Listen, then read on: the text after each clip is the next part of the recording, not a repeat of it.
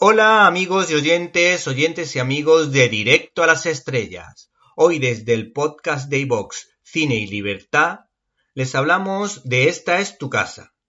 Queremos empezar el año acordándonos de los más de 17.000 niños que esperan ser acogidos en España y que lo tienen realmente difícil. Mercedes Laviña y Eva Artiles se han encargado de filmar el documental que les presentamos, que se titula Esta es tu casa, estando producido por el conocido crítico de cine Juan Orellana de la COPE, 13TV y Alfa y Omega, que tiene un pequeñísimo cameo como si se tratara de los más grandes, Alfred Hitchcock o Fritz Lang. El caso es que este ensayo cinematográfico se ha estrenado en YouTube y dura 45 minutos, con lo que no hay excusa para no acercarse a verlo porque está al alcance de la mano.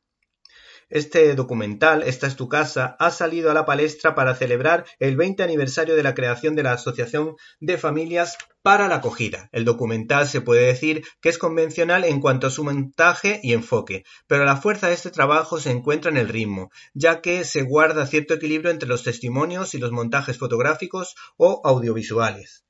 Pero no solo en el ritmo, sino sobre todo y muy especialmente en la generosidad, que es lo que más sorprende, la generosidad de estas personas que ofrecen este servicio.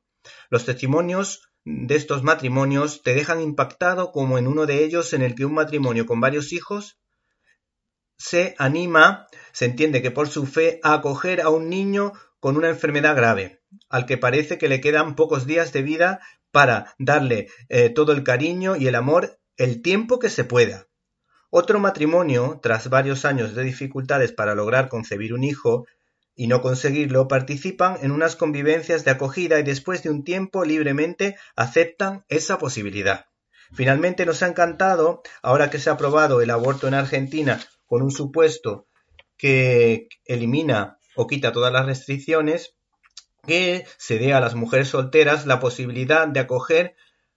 a sus hijos mientras ellas consiguen centrarse en su vida y encontrar un trabajo estable. Por cierto, se percibe el alto grado de compromiso cristiano de las parejas que aparecen en este documental, porque entienden que en cierta manera se sienten llamados por Dios a dar una familia a quien no la tiene para que tengan la oportunidad de intentar ser felices y sentirse protegidos. Se deduce que como hizo San José con el niño Jesús.